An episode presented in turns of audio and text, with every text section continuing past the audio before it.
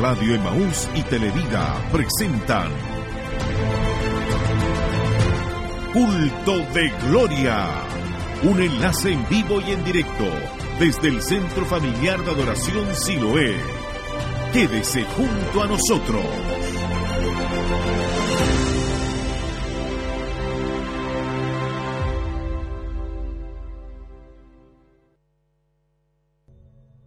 Conferencista internacional Ernesto Silva en Chillán. No hay nadie a quien elegir, no hay nadie por quien votar, no hay nadie confiable. Todos tienen la sospecha de ser criminales.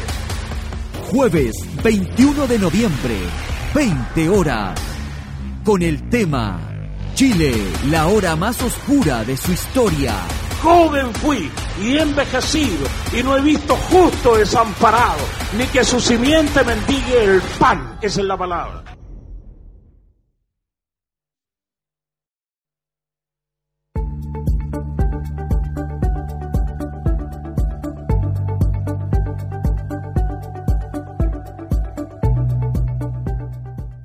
Gloria a Dios. Damos la bienvenida a todos nuestros hermanos que están en sintonía en este día especial, jueves 21 de noviembre. No me encuentro solo, me encuentro junto a mi hermana María.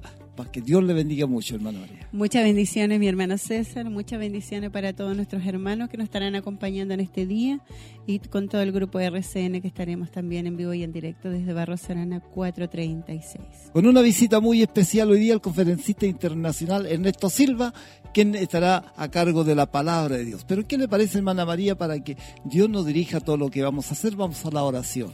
Acompáñenos usted en su casa, donde quiera que se encuentre.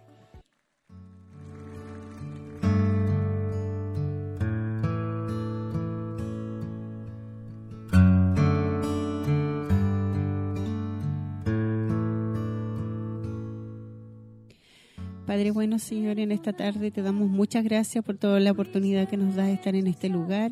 Gracias, Señor, por tu siervo que predicará tu palabra, Señor, en este día. Gracias, Señor, por cada uno de tus hijos que llegará, Dios mío, a escuchar esta palabra y aquellos que nos acompañarán a través de la radio y la televisión, Señor mío, y a través de las diferentes radios, redes de comunicaciones. Padre eterno, te pedimos tu bendición, te pedimos tu compañía, te pedimos que seas tú ayudándonos y colocándonos las palabras necesarias para hablar. Dios del cielo, te oramos por todos los hermanos y hermanas, Señor, y aquellos que por primera vez tal vez nos van a sintonizar, que usted le pueda bendecir, que usted le pueda hablar, que usted le pueda ministrar, Señor, que usted le pueda animar, fortalecer, Señor, y bendecir en gran manera. Dios del cielo, queremos dejar toda esta oración, este trabajo, Señor mío, en tus manos, que sea usted dirigiendo todo lo que haremos. En el nombre de Cristo Jesús de Nazaret. Amén y amén, Señor.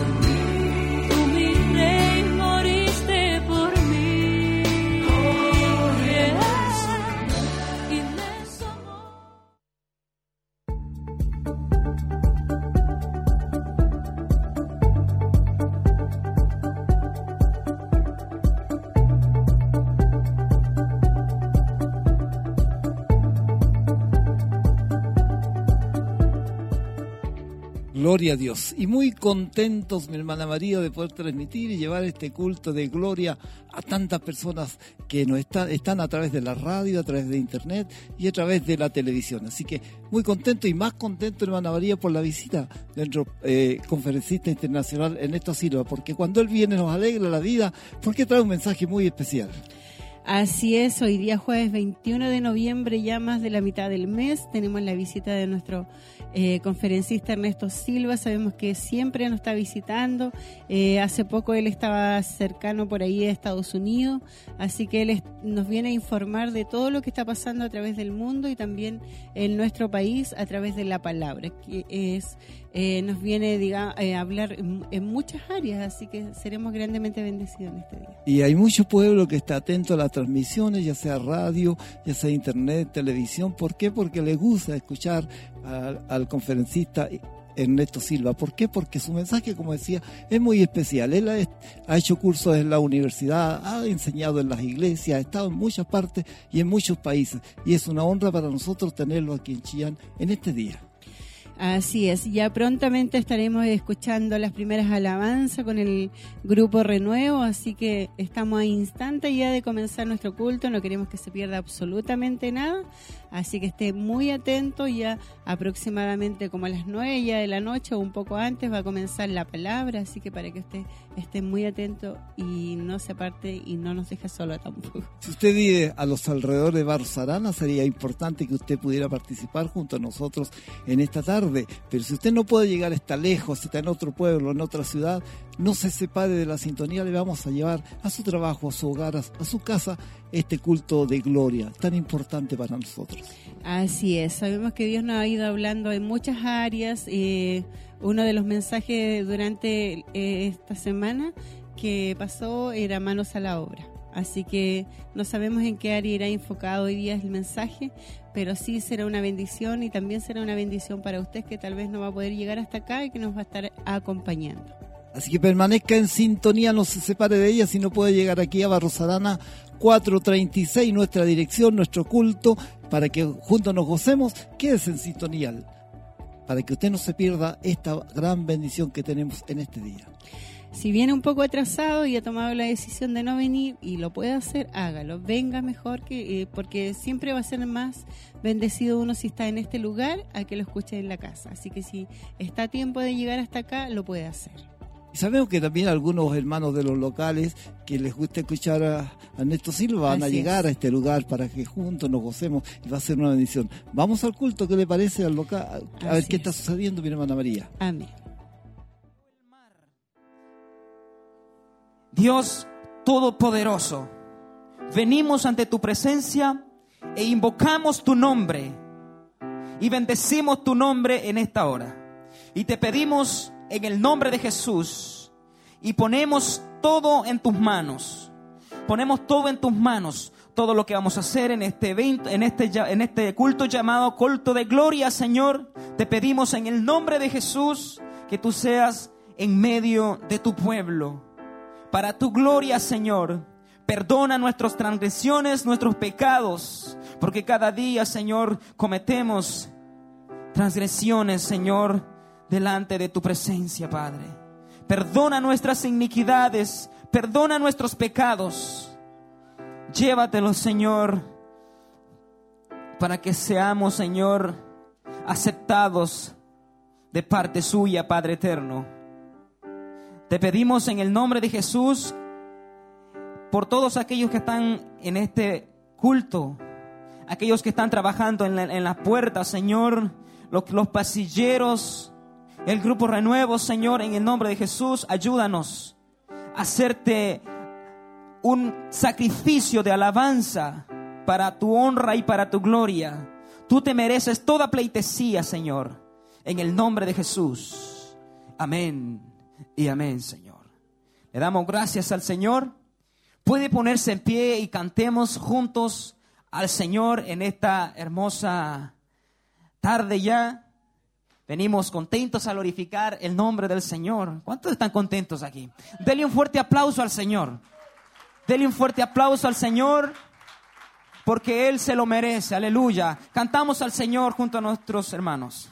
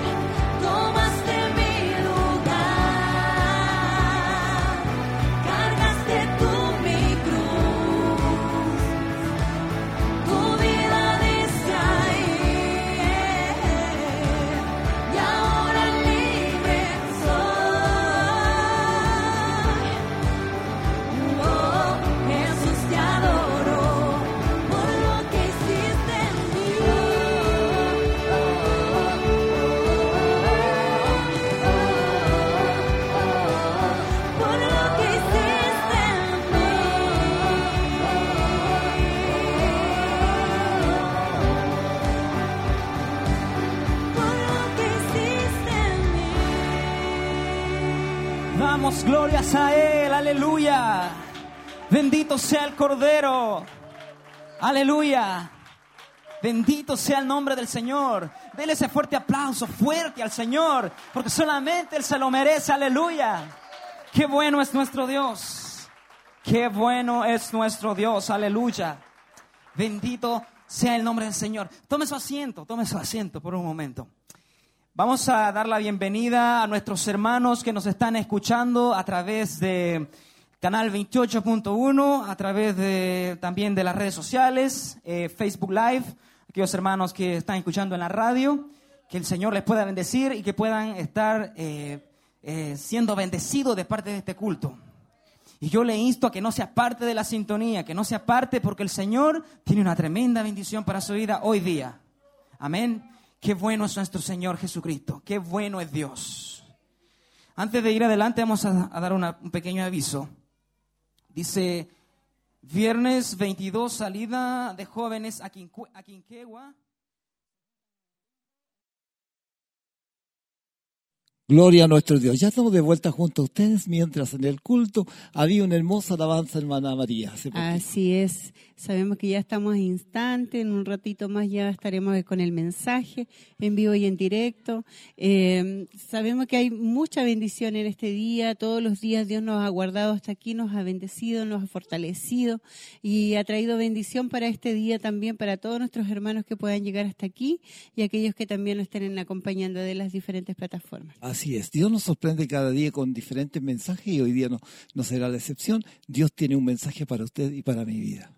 Así es, tenemos de visita hoy día a nuestro conferencista Ernesto Silva, eh, estará predicando en un instante para que pueda llegar. Sabemos que muchas personas llegan ese día eh, de otros lugares, cuando él se, viene a este lugar a predicar. Así que sabemos que van a haber muchos invitados y si usted todavía está en casita, aún está a tiempo de llegar hasta este lugar.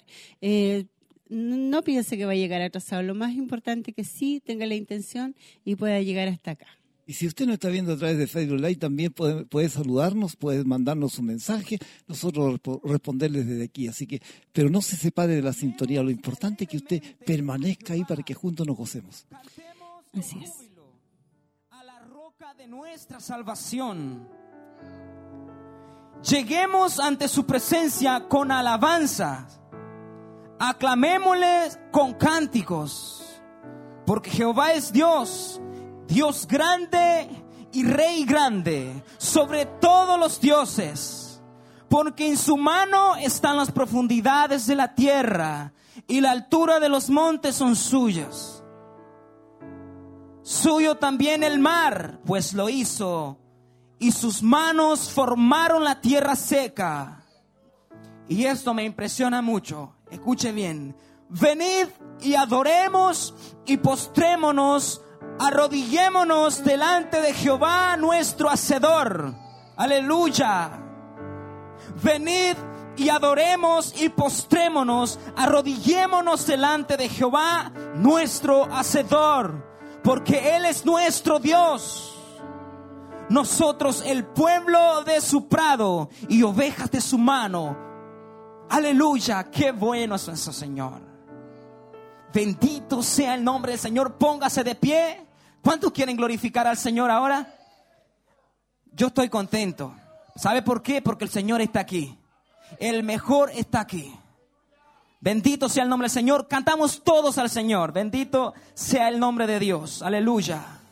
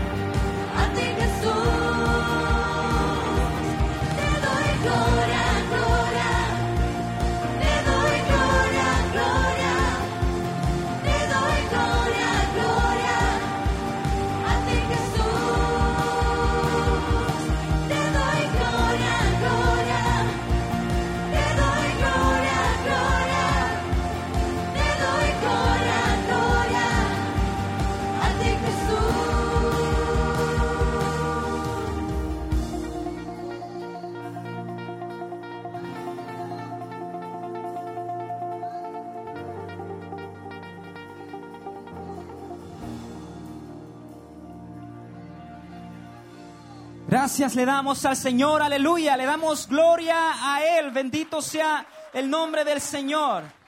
Le damos gloria a Él. Puede tomar su asiento por un momento. Vamos a hacer una oración antes de entregar este lugar. Una oración eh, muy ferviente para que el Señor nos hable a través de su palabra. Amén. Venimos en palabras de oración en el nombre del Padre, del Hijo y del Espíritu Santo. Padre, te damos gracias en esta hora, porque hemos podido cantar alabanzas a tu nombre, porque sabemos que tu misericordia ha sido grande. Tu amor está en este lugar, tu gracia está en este lugar. No hay nadie, no hay nada que se compare con tu presencia. No hay nada, Señor, en este mundo que se compare con tu nombre. el nombre de Jesucristo. Gracias Señor te damos por la bendición Señor que podemos tener de estar en este lugar para bendecir y glorificar tu santo nombre. Gracias porque hemos podido escuchar las alabanzas y ahora viene Señor un momento muy importante que es tu palabra y que es aquello Señor que nos alimentará Señor. Abre nuestros oídos, abre los ojos de nuestro entendimiento para que podamos escuchar y ver bien, Señor, lo que usted nos tiene preparado para esta noche. Todo esto te lo pedimos en el nombre de Jesús. Amén y amén, Señor. Gracias, Señor.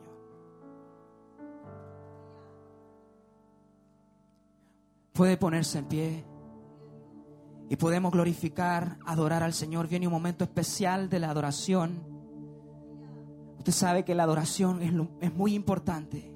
Que usted adore al Rey de Reyes y Señor de Señores. Porque solamente Él se merece toda pleitesía, toda adoración, todo imperio sea para Jesús. Jesús, aquel quien dio su sangre en la cruz del Calvario por nuestros pecados. ¿Cómo no hemos de alabarle en esta hora, en este momento, glorificarle para siempre sea tu nombre? Cuán amables son sus moradas, dice su palabra. Bendice alma mía Jehová, bendice alma mía Jehová y bendiga mi ser tu santo nombre. Puede usted decirle en esta tarde a su alma, bendice alma mía a Jehová.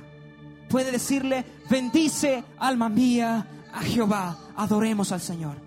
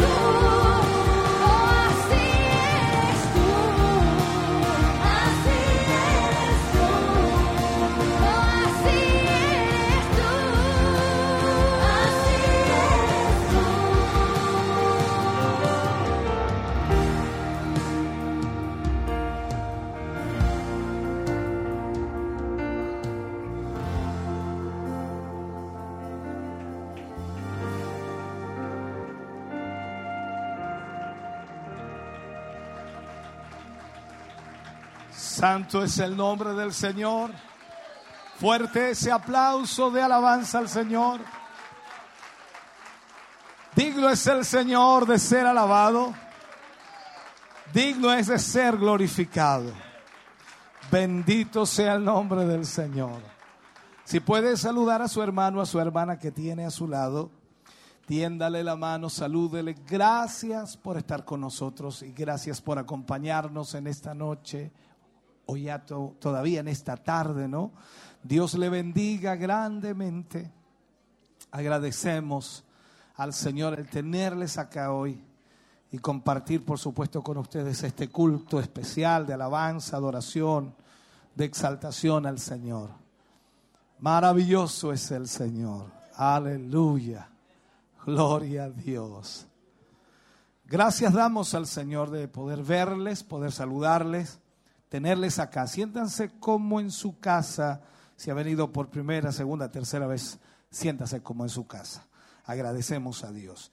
Y está con nosotros acá nuestro pastor Ernesto Silva, junto a su esposa, nuestra pastora Erika. Gracias por acompañarnos siempre. Una alegría tenerles acá. Y como siempre le decimos, y no es una frase, esta es su casa. Agradecemos al Señor tenerle acá. Vamos en esta mm, noche, antes Gloria a Dios. Ya estamos de vuelta junto a ustedes. Nuestro obispo Alfonso Montesino ya está en el altar. Presentó a nuestro eh, conferencista internacional Ernesto Silva. Así que es importantísimo eh, lo que está sucediendo, hermana María. Así estaba en compañía de su esposa y muy contento. Él le encanta venir y a visitarnos, así que está junto a su esposa. Muy hermosa bendición.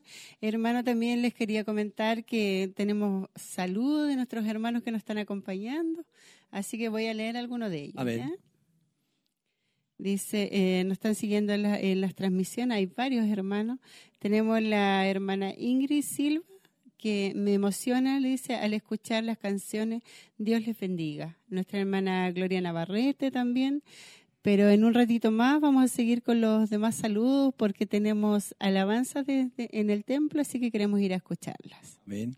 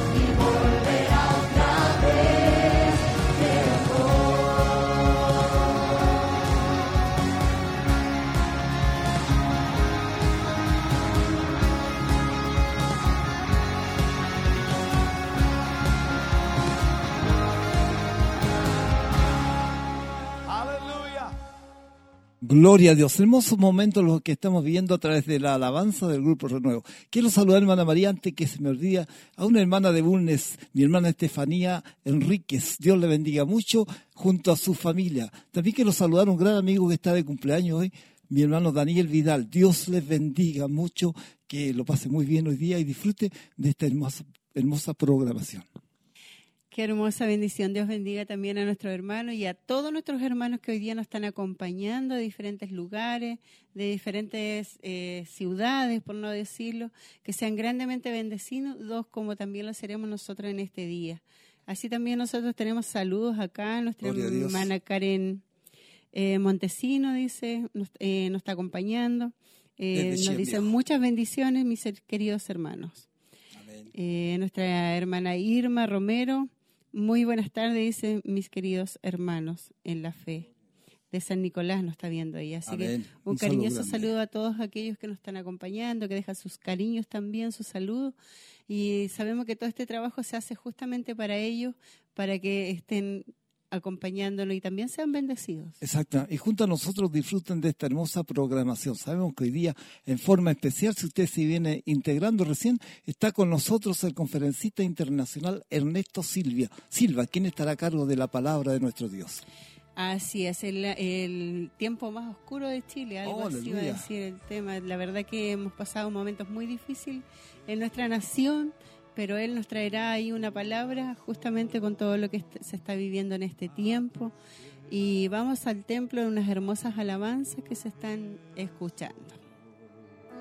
es el lugar de mi seguridad, donde nadie me puede señalar. Me perdonaste, me acercaste a tu presencia, me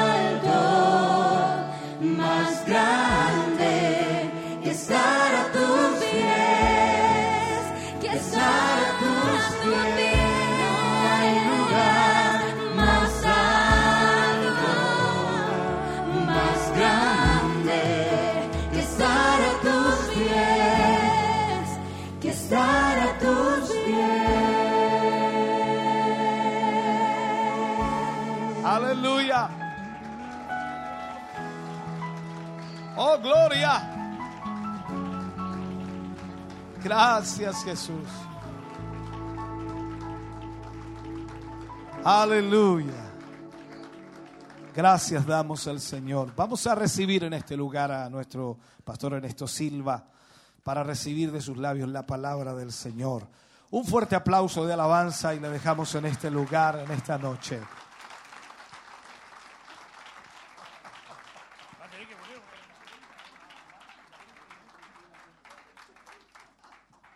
Aleluya. Tenga la bondad de sentarse, mis queridos amigos. Es una, es una bendición para nosotros acompañarles en la presentación de la palabra del Señor en esta noche. Sé que hay mucha gente a la distancia que están conectados con todas estas plataformas de comunicación que tiene el Ministerio Siloé y estoy tremendamente agradecido por la oportunidad de compartir este mensaje con todos ustedes. Agradecido por la publicidad que presentaron sobre el tema de hoy. Realmente espectacular. Y mm, el- me refiero al video espectacular, no al predicador, pero espero que por ahí nos aproximemos a la espectacularidad de la publicidad. Así es que, amigos, eh, estamos realmente muy contentos de verle. Estoy con, con mi esposa Erika y feliz de que ella me acompañe. He hecho de estos últimos tiempos un largo viaje y ahora eh, un nuevo viaje misionero por acá, por nuestras regiones del sur. Para mí este año 2019 es tremendamente emblemático y no, no, no, no parece una casualidad, pero hace 50 años atrás, justamente un día 21 de noviembre del año 1969, hice mi primer viaje fuera de Chile, hace 50 años. Y hoy es 21.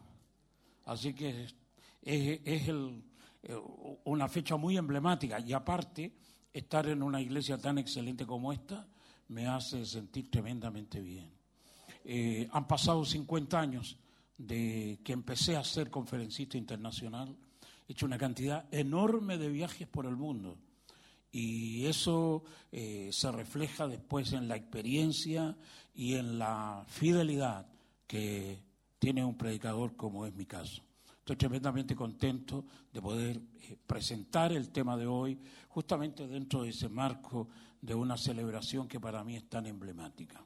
Así es que muy agradecido, eh, reverendo don Hugo Montesinos.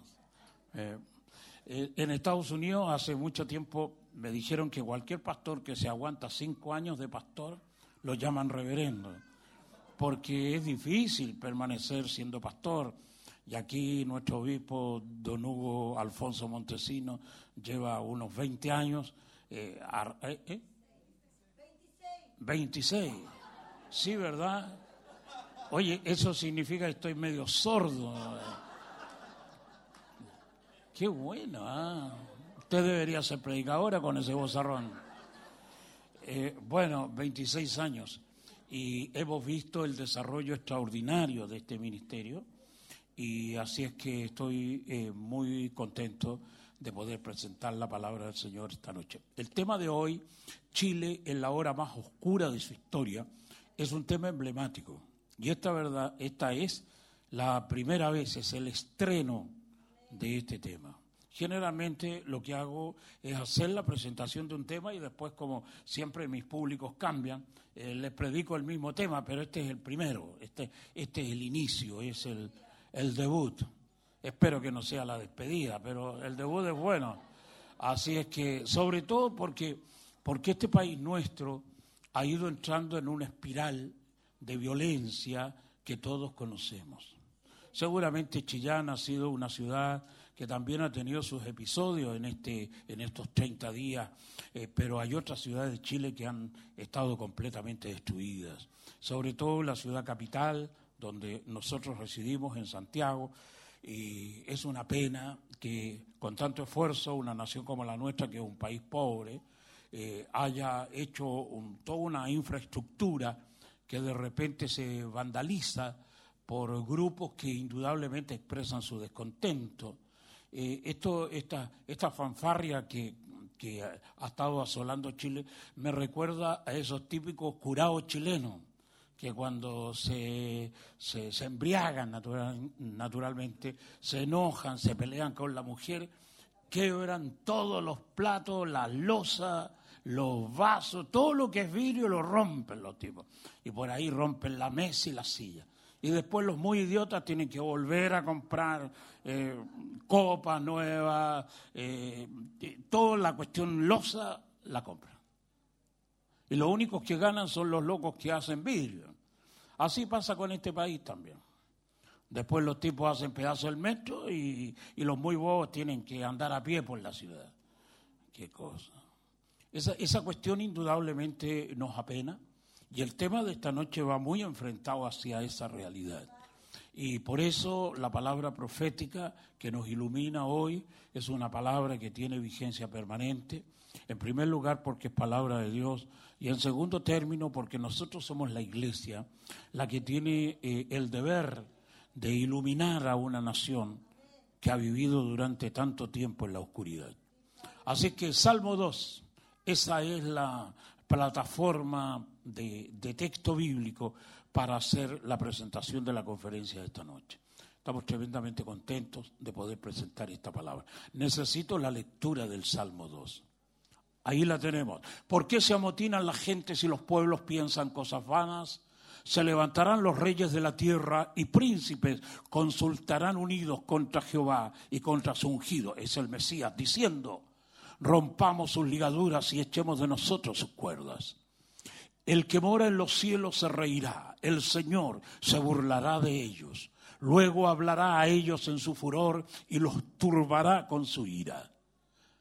Pero yo he puesto mi rey sobre Sión, mi santo monte. Yo publicaré el decreto. Jehová me ha dicho, mi hijo eres tú, yo te engendré hoy. Pídeme y te daré por herencia las naciones y como posesión tuya los confines de la tierra. Amén. Los quebrarás con vara de hierro, como vasija de alfarero los desmenuzarás. Ahora pues, oh reyes, sed prudentes, admitid admonestación, jueces de la tierra. Servid a Jehová con temor y alegraos con temblor. Honrad al Hijo, se refiere al Mesías, para que no se enoje y perezcáis en el camino, pues de pronto se inflama su ira. Bienaventurados todos los que en Él confían en la palabra del Señor. Es como dice el otro salmo, bendita la nación cuyo Dios es el Señor. Llevando un poco la idea de la última referencia, indudablemente este país nunca ha sido un país cristiano. Nunca. Alguna vez fue católico. Hoy ni siquiera es un país católico. Que no es lo mismo ser católico que ser cristiano. Son dos cuestiones completamente distintas y opuestas. Este país nunca ha estado bajo el dominio de Cristo. La verdad que naciones como esta han estado permanentemente bajo fuerzas ancestrales que dominan las oscuridades del alma de esta nación. El apóstol Pablo cuando enfrenta esta idea de lo que él llama en griego los cosmocratotes, es decir, los poderes del orden, o lo que nosotros llamamos el actual orden mundial, dice que son potestades oscuras, diabólicas. Y la misma Biblia te dice con claridad lo siguiente, el mundo entero está bajo el poder del diablo. Así de claro como lo estás escuchando. O sea, en otras palabras, este mundo, este sistema, incluido este país, lo gobiernan las fuerzas de la oscuridad, el diablo. Y a los gobernantes de este país, como de todas las naciones, incluido Donald Trump, también los maneja el diablo. No hay nada en este mundo que esté dentro del orden de Dios. No hay ninguna teocracia inspirada, como la Biblia lo plantea al final de los tiempos, no hay ningún país en este mundo que tenga ese signo. Ni siquiera Israel, que podría aproximarse como ningún otro a este estatus de teocracia eh, bíblica. No, ni siquiera Israel. El mundo entero está bajo el poder del diablo. Y cuando, y cuando uno ve el comportamiento, la conducta que tienen las naciones alrededor del mundo, te das cuenta que esta cuestión de ninguna manera la maneja Dios. Cuando veo gente que se matan, policías que reprimen, cuando se violan sistemáticamente los derechos humanos, cuando se pasa por encima de todas las lógicas que sería eh, tener eh, naciones que, tengan empatía con, la justicia, con la verdad, eh, naciones que buscan de, de, manera profunda la equidad, donde se reconoce al prójimo como un elemento al que hay que servir.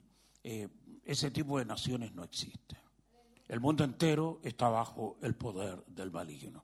Y de la forma como lo enfoca la Biblia, lo veo manifestado. Este, este es un problema que no solamente se ha dado en Chile, sino que son problemas que se dan en otras naciones. Y los especialistas en este tipo de óptica dicen que hay cosas más terribles que van a venir.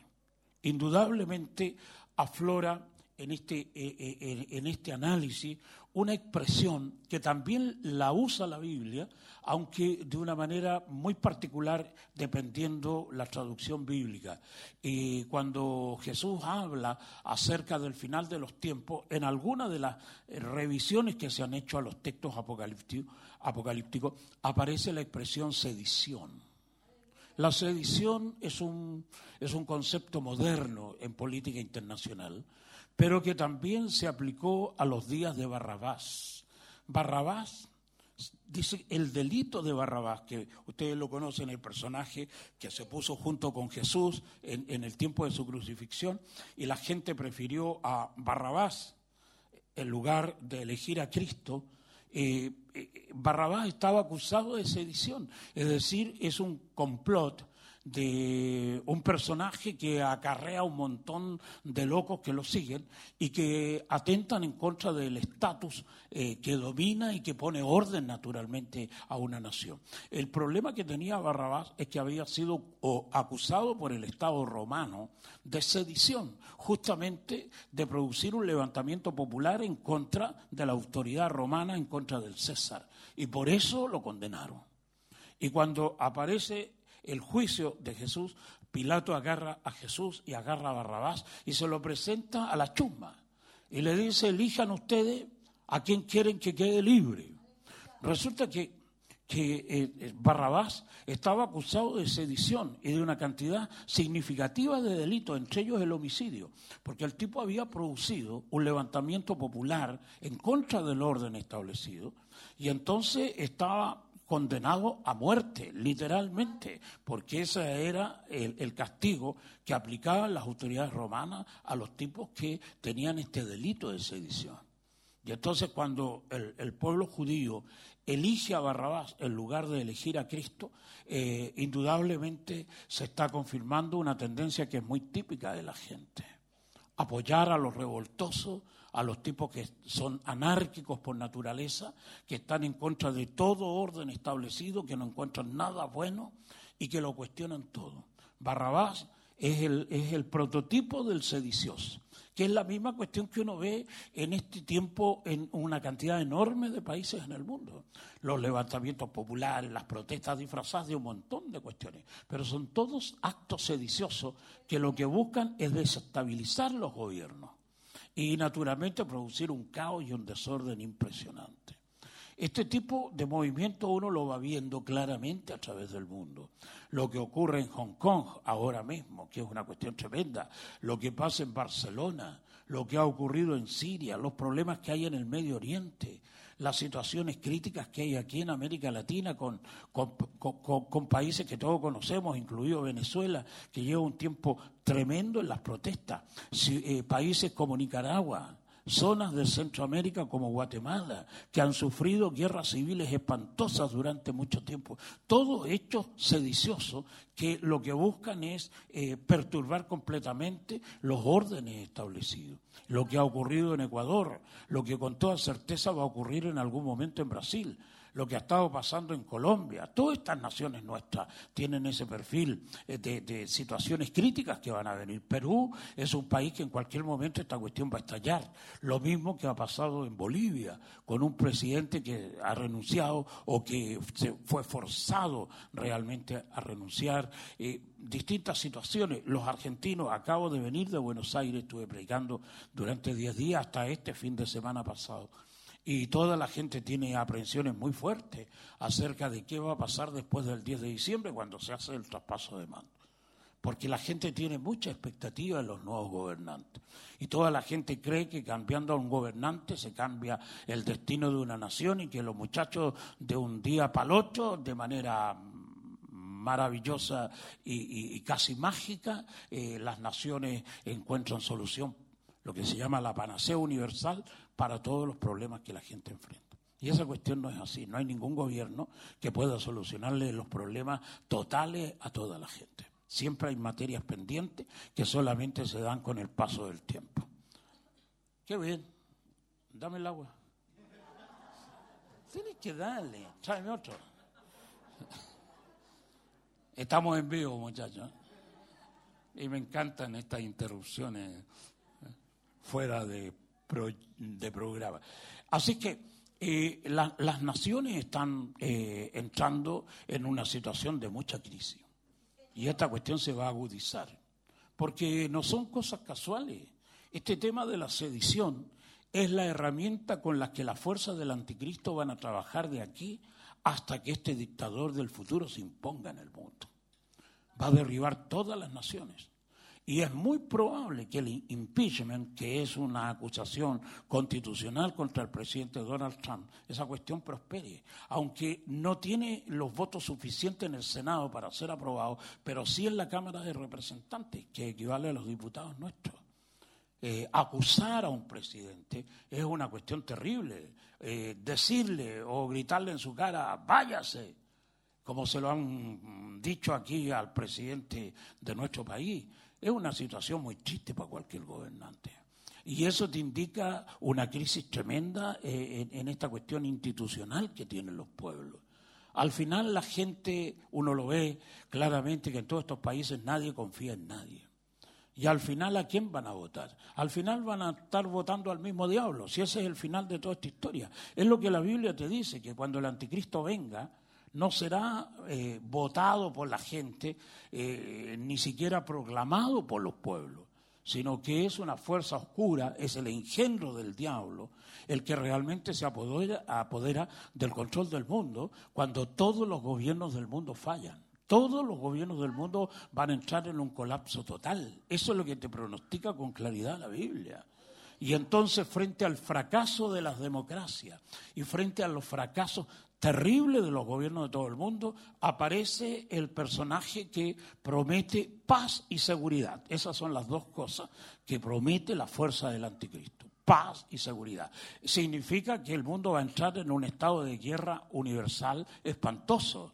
Por eso hay mucha gente que cree que la guerra, la tercera guerra mundial es una cuestión real y que puede ser una guerra termonuclear.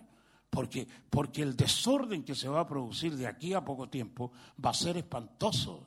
Y eso es lo que te dice claramente la Escritura. El anticristo es un dictador, no es un gobierno elegido democráticamente por los pueblos. Es una dictadura planetaria. Y es lo que, es lo que la Biblia te dice, que ese personaje, a quien la Biblia llama el inicuo, el hombre de pecado, el anticristo, eh, es el hijo de Satanás, el engendro del infierno, que va a venir a apoderarse del control del mundo.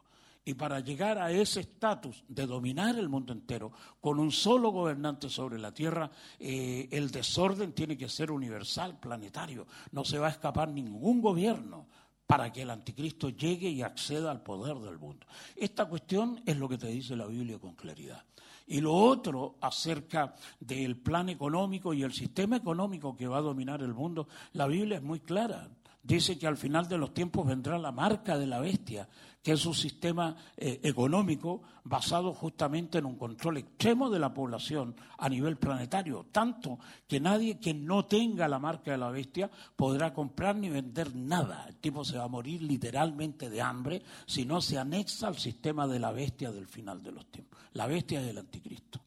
Esa es la palabra bíblica. Cuando uno tiene una palabra con tanta claridad como lo que tiene el Apocalipsis, tú te puedes jugar la vida apostando que lo que Dios dijo, eso es lo que realmente va a pasar. Independientemente de lo que te digan los ingenieros sociales, los que construyen la historia o los tipos que te profetizan acerca del mañana. Lo que Dios ha dicho en su palabra es eso. Vendrá un dictador del futuro que va a imponer un sistema económico llamado la marca de la bestia.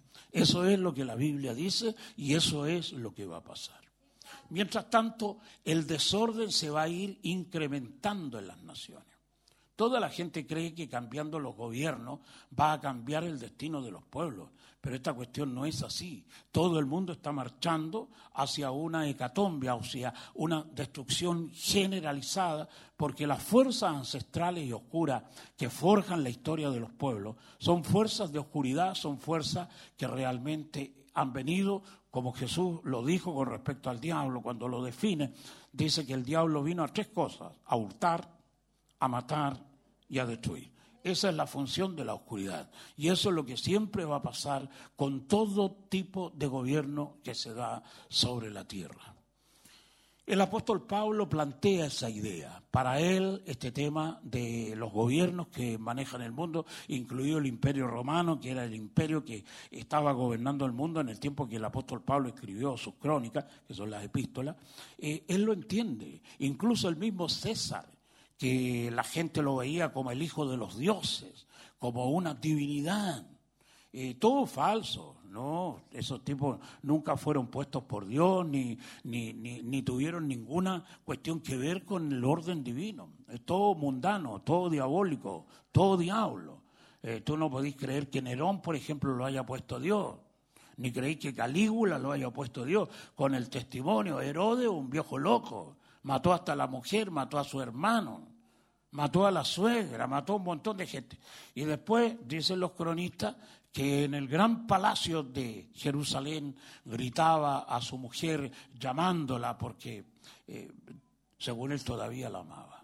Tipos locos. Los gobernantes del mundo generalmente han sido muy desquiciados y como en ese tiempo disfrutaban de un poder omnímodo, eh, extraordinario, eh, no había nada que los contuviera o los retuviera o, los, les moderara el poder que manejaban. Los tipos se abusaban de la gente, eran dueños de la vida y de la muerte de sus súbditos. Estaban todos locos. Lo que le pasó a Nerón, el loco manda incendiar Roma y después toca, toca la lira, una pequeña arpa italiana muy conocida en ese tiempo. Y le echó de vuelta la culpa a los cristianos, que es lo mismo que va a pasar ahora va a llegar un momento en que va a haber gente que va a culpar a movimientos religiosos de todas las desgracias que hay en el mundo. Esa cuestión va para allá. Y particularmente hay movimientos evangélicos que van a ser duramente acusados aquí en este mismo tiempo. Hay movimientos evangélicos muy fuertes que han situado gobiernos en niveles tan altos como el gobierno de Brasil, por ejemplo. Jair Bolsonaro eh, fue aupado, como dicen los periodistas a, la, primera magistratura, el primer eh, lugar de, preeminencia en la presidencia en Brasil, eh, justamente por los movimientos evangélicos que votaron por él. De hecho, tiene varios de los ministros que son miembros de iglesia evangélica y no son católicos, son evangélicos. Y el gobierno de Jair Bolsonaro es un gobierno que mucha gente está mirando, qué es lo que va a pasar. Pero también hay fuerzas oscuras que lo que buscan es eh, hacer que ese tipo de gobierno, que tienen una inspiración mística religiosa, sobre todo situado en los planos bíblicos, evangélicos, eh, caigan lo más pronto posible que es lo que ha pasado alguna vez en Guatemala, que también ha tenido gobiernos evangélicos como el de Jorge Serrano Elías, que fue el primer presidente evangélico de América Latina, hace un montón de años atrás.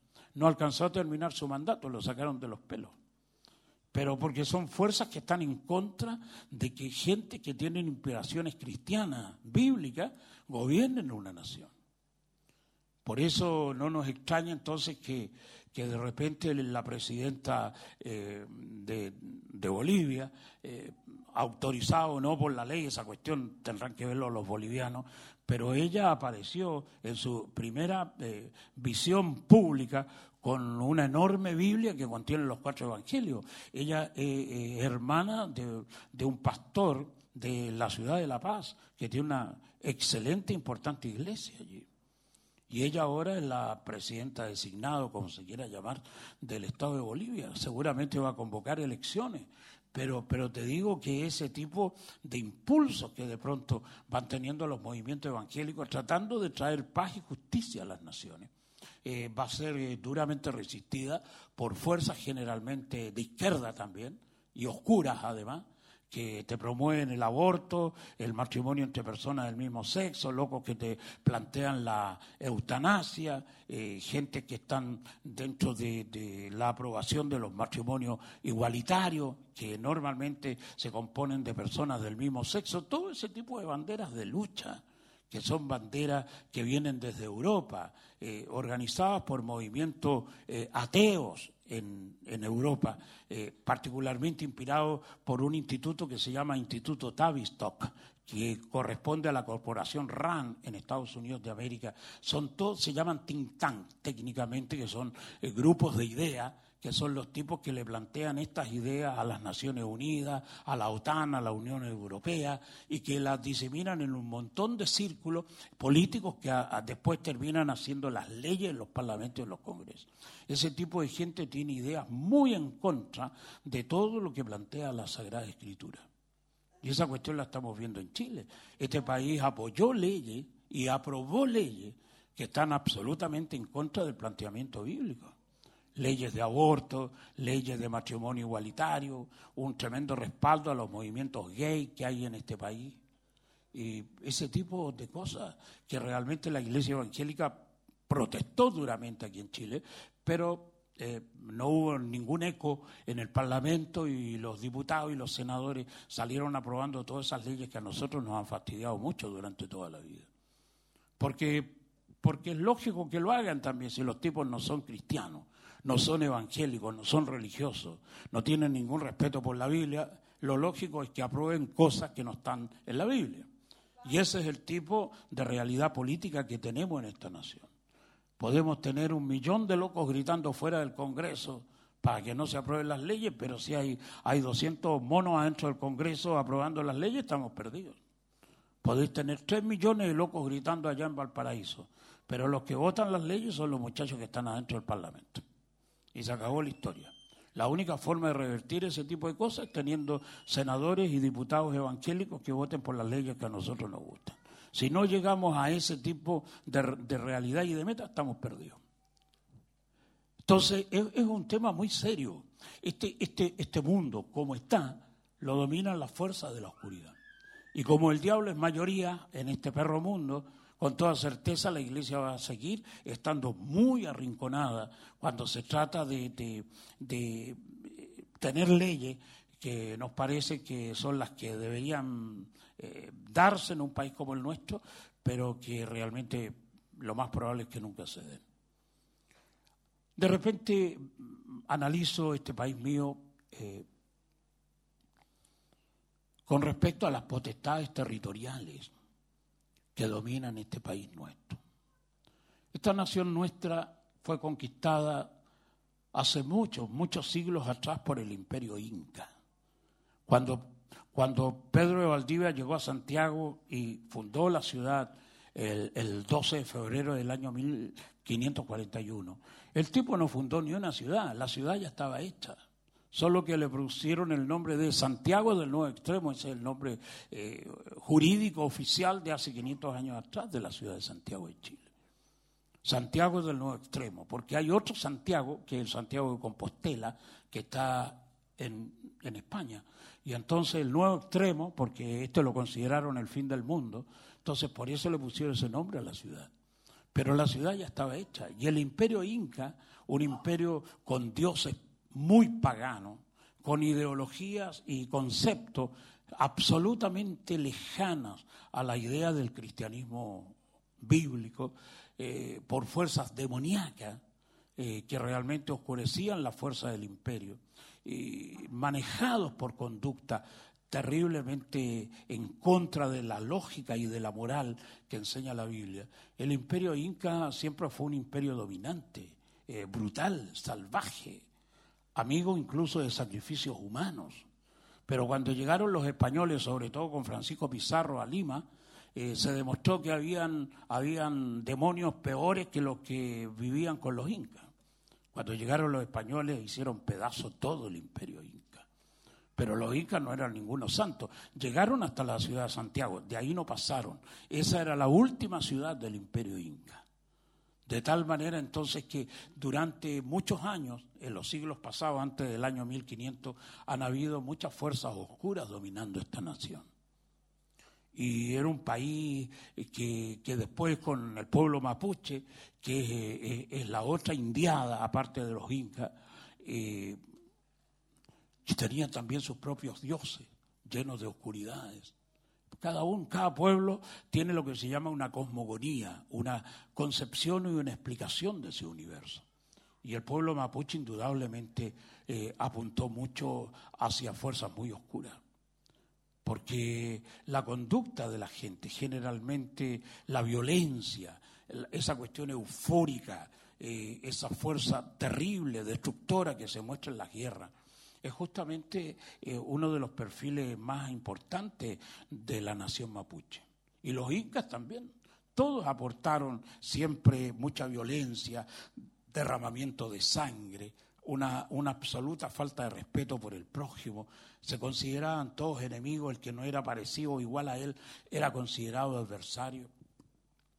Sobre estas tierras chilenas se derramó mucha sangre sangre que eran holocausto, sacrificio a esas fuerzas de la oscuridad. Y cuando se vienen las guerras de la independencia aquí en Chile, también esas fuerzas oscuras reclaman lo suyo. Una cantidad enorme de soldados muertos en campos de batalla, tanto de España como de los criollos que buscaban su libertad. Y después de eso, la épica guerra del Pacífico en el año 1879 y en adelante, toda la campaña que llevó al ejército chileno hasta entrar en la ciudad de Lima.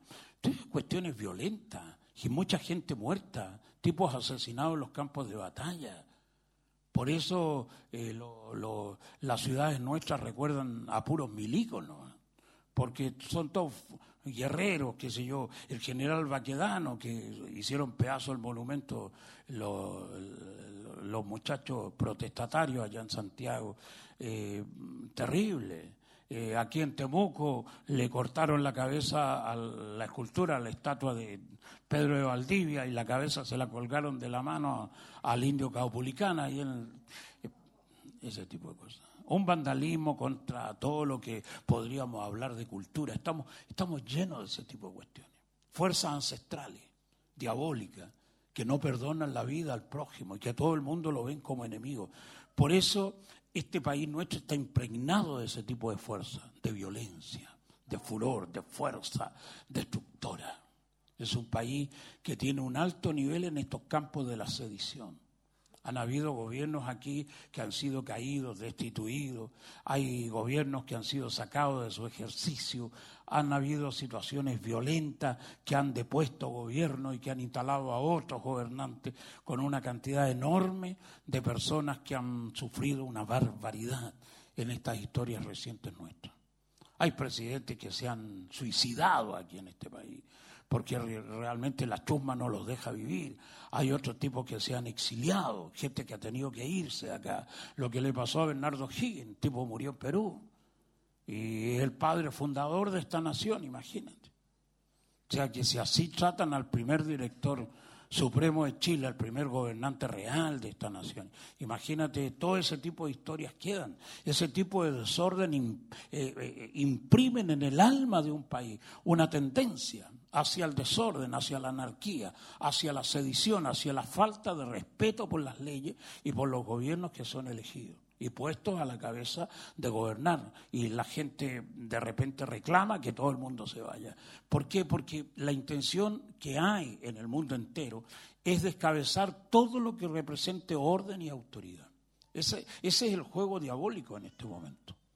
Y por eso es que la familia también está hecho pedazo, porque es el centro principal de orden y autoridad. La familia no existe en este país y en el resto del mundo tampoco.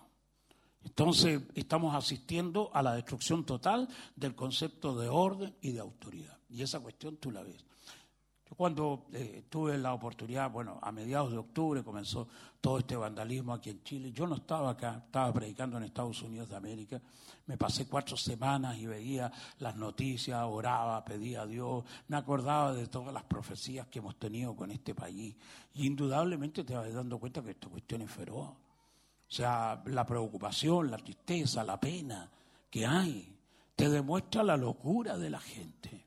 Cuando yo vi naturalmente los informes, una cantidad enorme de videos que examiné estando lejos de acá, tú te das cuenta que esta cuestión no es humana, que aquí hay fuerzas diabólicas y diablos habitando en la gente, que los vuelven locos, que realmente los transforman en psicópatas, en tipos alienados, malos de la cabeza, absolutamente imbéciles. Este país tiene un alto nivel de depresión, una cantidad soberana de locos. Este es el país que más locos tiene porcentualmente en América Latina. No sé si será la capa de ozono, el aire del Océano Pacífico. Algo les cae mal a los muchachos y les hace pedazos las neuronas, descerebrados. Tipos sin criterio, no solo sin cultura, sin alma, sin sentimientos, sin misericordia. Absolutamente desposeídos de moral, de ética. Vivimos en una sociedad de anarquistas y esa cuestión es muy penosa para un país. Ahora, siempre he sabido una cosa, que esta nación algún día será una nación para Cristo. Y lo que veo en estas luchas ancestrales es que el diablo no quiere aflojar la presa. Eh, El diablo lo tiene ahí en el hocico, como cuando un perro tiene una presa y tratáis de quitarle el hueso, el loco no afloja. Y así estamos a los tirones con el diablo. Claro, si esa es la cosa. Y el diablo sabe que esta nación es una nación para Dios. pero quiere antes de, de- de entregar esta propiedad que pertenece a Dios, va a, hacer, eh, lo, va a hacer lo imposible por destruirla y si la entrega, la va a entregar en las peores condiciones que jamás imaginamos. Es como cuando a alguien lo echan de la casa porque el loco no pagó el arriendo. Y entonces en venganza con el propietario, tipo destruye todo. He visto locos, he conocido locos aquí en Chile que hacen eso. Lo sacan de la casa y antes de que lo saque la policía, los locos hacen pedazo todo el rancho. He visto gente que ha sacado los enchufes, conexiones eléctricas que tienen los muros. Locos las sacan completa, dejan todo vandalizado, quebran los vidrios de la casa, sacan la- las tuberías del agua potable. Cosa que la casa queda en ruina. Cuando llegue el propietario va a tener que hacerla de nuevo. Así está el diablo con Chile. Sabe que algún día el Señor lo va a sacar de los pelos al tipo. Pero antes de irse va a causar destrucciones terribles en este país. Esa es la realidad. Ahora una cosa es segura. La batalla final la ha ganado el Señor. Porque es mayor el que está con nosotros que el que está en el mundo. Amén. Es la palabra. Chile para Cristo. Chile para Cristo. Chile para Cristo. Amén. Entonces la lucha es terrible. Por eso ustedes y yo tenemos que polarizarnos, servir a Dios, predicar el Evangelio, saber que las fuerzas oscuras lo que están tratando de hacer es hacer a este país un país de viciosos, un país de drogadictos, un país de consumidores de droga, un país de borrachos, un país de degenerados. Eso es lo que está haciendo la fuerza de la oscuridad. Está rompiendo los matrimonios, deshaciendo la familia, estableciendo leyes inicuas que no pertenecen al planteamiento de la ley de Dios. Es todo un país que se vuelve contra Dios, que tiene tendencias pecaminosas, que tiene tendencias oscuras, porque la fuerza de la oscuridad, esta fuerza que llamamos diablo, a la gente la lleva a esos niveles. Pero algún día esta nación va a ser una nación para Dios. Y aunque algún día, cuando eso sea así, puede ser que la nación esté en situaciones muy destruidas, pero al final el Señor es el reconstructor de murallas, el Señor es el que levanta los muros caídos, es el que convierte los desiertos en vergeles. El Señor hará de esta nación lo que Dios ha querido hacer. Amén. El mapa religioso de este país, 50% de católicos, 20% de evangélicos, 30% de tipos descreídos, no religiosos. El grupo de este tipo de consideraciones dentro del campo de la religión y la filosofía que más ha crecido han sido los ateos. Este es el grupo. Antes Chile tenía eh, a los católicos un 90%. 90% de católicos, cuatro gatos locos eran evangélicos y menos de cuatro gatos locos eran ateos en esta nación. Todo el mundo era religioso.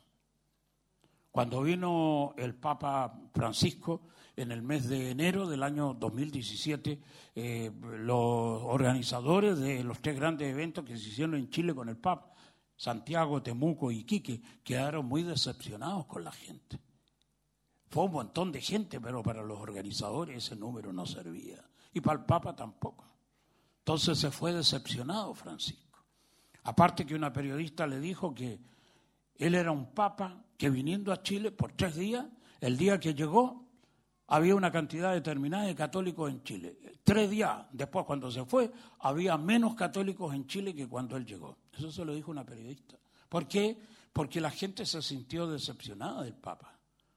Porque Francisco apoyó a personas que estaban con un, con, con un currículum muy, muy, muy controvertido y que eran obispos en este país.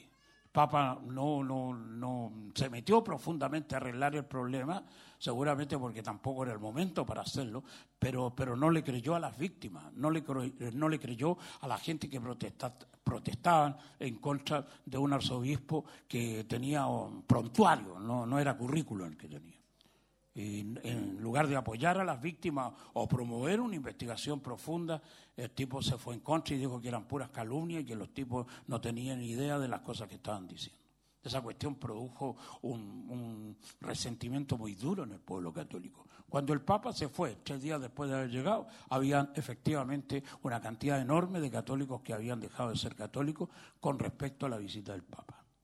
Eh, el pueblo católico en este momento es la mitad de, de, de, todos los que son religiosos en este país. Se considera en el censo de 15 años para arriba la gente que tiene la capacidad de determinar qué religión sigue.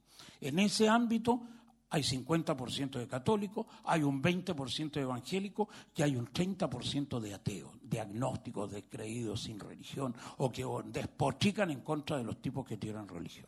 Ese es el mapa religioso de Chile.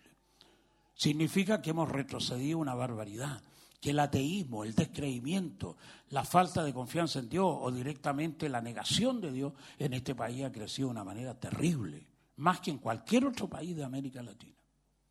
Y uno se pregunta, ¿por qué esa situación? Es, porque el alma chilena es así.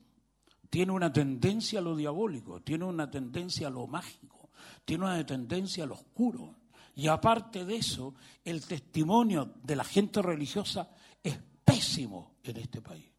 Y los tipos blasfeman contra Dios por causa de los locos que vienen a la iglesia como nosotros, o los que van donde el cura, aquí mismo en la catedral de Chillán una manada de hipócritas, de locos falsos, cuenteros, chanta.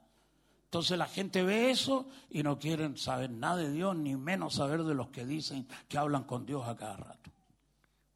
Esa es la situación. Entonces, aparte todos los problemas que tiene esta nación, eh, el testimonio religioso está en entredicho en este minuto. Por eso, si debemos marchar hacia lograr que Chile sea una nación para Cristo, tenemos que tener la fuerza de, mejorar completamente el testimonio nosotros como evangélicos.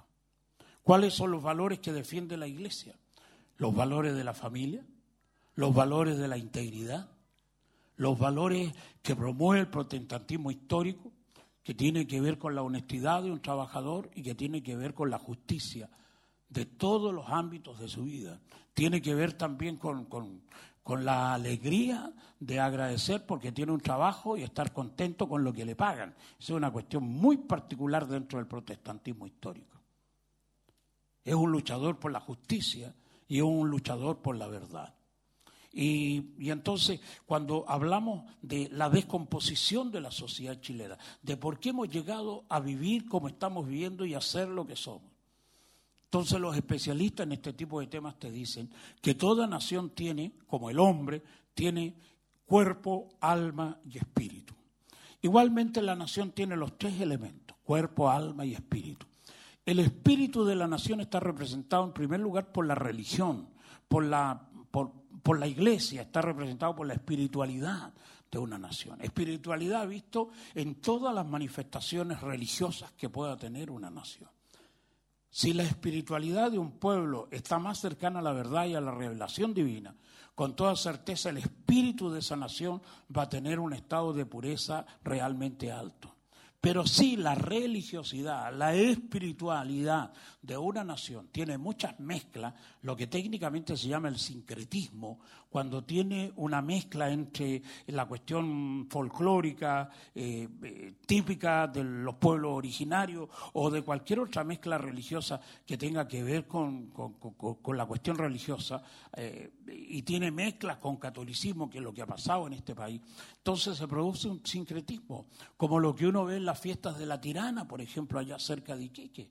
La gente cantando, danzando a los demonios, eh, honrando a la Virgen del culto católico, pero con una mezcla con diablos de todo tipo. Entonces, es esa fusión que hay entre el folclore, lo vernáculo que tiene un país y el catolicismo histórico que hace 500 años vino a esta república, eh, eh, el tipo de, de, de resultado que tiene esa fusión es realmente desastrosa. La espiritualidad pagana que tiene de pronto el alma de esta nación es terrible. Una nación que tiene mezcla entre catolicismo, cristianismo y honrar a las fuerzas ancestrales que han dominado este país. Eso produce una espiritualidad muy corrupta, muy negativa. lo que sucede en Salamanca, la famosa cueva de Salamanca, antro de brujo, lo que ocurre en Chiloé, otro punto terrible de brujería y magia ancestral. Hay, lugares donde este tipo de cuestiones se da, lo mismo que se da en Andacoyo, cerca de La Serena, manifestaciones ancestrales, lo que ocurre en la zona de Copiapó, distintos tipos de, de vírgenes, de santos mezclados con, con cultos paganos, ancestrales que tiene esta nación en su historia. Esa cuestión produce una espiritualidad muy oscura. Aparte, para aquellos que saben no será una novedad, pero aquí en Chile eh, hay una de las diez puertas que comunican los infiernos, que es el monte Melimoyo, que está a la altura de, la ciudad de, eh, de la Junta, justamente en la división entre la décima y la undécima región de Chile. Es un monte mágico ese, tiene una fuerza ancestral oscura terrible el, el Melimoyo. Y así como eso, hay otros lugares que son enclaves de oscuridades terribles y ancestrales. Y entonces el espíritu de un país como el nuestro tiene mucha mezcla sincrética, mucha mezcla con fuerzas de oscuridad. Y entonces cuando la espiritualidad, el espíritu de una nación tiene ese tipo de antecedentes, eh, es como, como dicen los que saben sobre este tema, que las enfermedades la gente comienzan en el espíritu. La gente no se enferma en la carne, la gente se enferma en el espíritu. Y después la enfermedad repercute en la psiquis, en el alma, y después aflora el cuerpo, que es cuando el médico interviene para ver no solo los síntomas, sino que buscando las causas basales de la enfermedad. Así también las naciones. Las naciones no se enferman en el, en el cuerpo, como lo hemos visto en todos estos disturbios que ha sacudido esta nación. Este país está enfermo de adentro, está más adentro. No, es en ese tejido social visible el que capta el video de la televisora, sino que es el espíritu de esta nación el que está enfermo de manera total y casi irreversible. Por eso cuando la religión, la espiritualidad de una nación se corrompe, entonces todo el tejido social se corrompe. Si las corrupciones en este país, que uno ve de repente en el Congreso, donde las personas a quienes nosotros elegimos como senadores o como diputados entran en, en- en- esta mancomunidad, esta, esta cuestión de unirse, de juntarse, de, de hacerse un, un yugo para marchar juntos eh, entre políticos y empresarios que le piden a los políticos que hagan cierto tipo de leyes ad hoc, hechos a la medida para sus empresas, una corrupción insostenible en un país. Esa cuestión eh, se llama corrupción. Pero ¿y dónde empieza la corrupción? Eh, estalla ya en el Congreso. Pero la corrupción está en el espíritu de la gente. Ese es el primer lugar donde se enferma el alma, por las ambiciones, por el, por el tratar de tener dinero fácil, por apoderarse del poder. Casi no hay ningún diputado ni senador que esté dispuesto a renunciar a su, a su palco, porque los tipos son capaces, son animales políticos, eso es el nombre técnico que usan los periodistas. Animales políticos que son capaces de venderle el alma al diablo para, para seguir siendo lo que son en el Congreso. Entonces, desde esa perspectiva hay mucha inmoralidad. Tipo, hacen cualquier eh, truchada, cualquier eh, chanchullo para mantenerse siendo elegidos por el pueblo. Y para eso necesitan mucho dinero y el dinero lo ponen los empresarios para que las campañas sean exitosas. Pero, pero a cambio de eso, eh, estos demonios de las empresas nos dan punta sin hilo, así para entenderlo en buen chileno. Entonces tú les das algo y los tipos te piden otra cosa. Y ahí están las prebendas, están estas leyes que se produjeron en la minería, en la pesca, la confabula- confabulación que hay con el tema de los remedios, las farmacias, hasta el papel confort aparece coludido. Una vergüenza. A mí todavía no me devuelven las siete lucas. Pero por eso hoy aprovecho de protestar aquí en este palco que debe tener miles de personas, mira. Devuelvan las siete lucas, chantas, ladrones. Es cierto, sinvergüenzas. Dios mío. Y, claro, esto parece un mitín político, pero no, no, no, somos la iglesia. Pero también somos ciudadanos, nos duele. Me duele tener que andar a pie allá en Santiago y no tener disponible el metro. Me duele, porque uso mucho la línea, la línea 4A para ir a La Pintana a predicar. Ahora tengo que tomarme un Uber, alguna cuestión que me lleve allá. ¿Por qué? Porque los vándalos hicieron pedazos todas las estaciones intermedias. Así pasa. Y me cuesta volver porque el metro no atiende hasta la hora que atendía antes. Están recortados los horarios. Entonces cuando tengo que ir a predicar, me tengo que volver en auto y, y la plata de las ofrendas que me dan se me acaba con el tachero, con el... Mira vos. Por eso ahora viene en mi auto mejor con la Erika. Es terrible. Entonces, tú te das cuenta de que la gente se enferma en el espíritu, que hay, un problema interno, que no lo puede tratar el político ni lo puede tratar la ética o la moral que hay en este mundo del gobierno, que es una cuestión que solamente Dios puede curar a la gente. Que si Dios no los cambia, estos monos no los va a cambiar ningún gobierno que venga. Van a seguir siendo los mismos pájaros, ¿no? o pajarracos, como queráis llamarlo. Me da rabia. Y, y- la verdad es que esa enfermedad en el espíritu es muy terrible. También tiene alma la nación. El alma está representado por la cultura, por la tradición y por la historia. Son tres elementos que intervienen en la psique, el alma de un país. Aquí Chile también, pues tiene su cultura, tiene su tradición y tiene su historia. Yo he estado un montón de veces fuera de Chile. Y cuando he tenido la oportunidad de ir a ciertas naciones, en los supermercados hay un anuncio grandote que dice, si usted sorprende robando a un chileno, no lo moleste, déjelo que robe, porque está en su ADN. Mira, vos, cuando yo vi ese letrero en un supermercado en Estados Unidos, no. Me preguntaron, ¿de qué país viene usted? Soy marciano, le dije.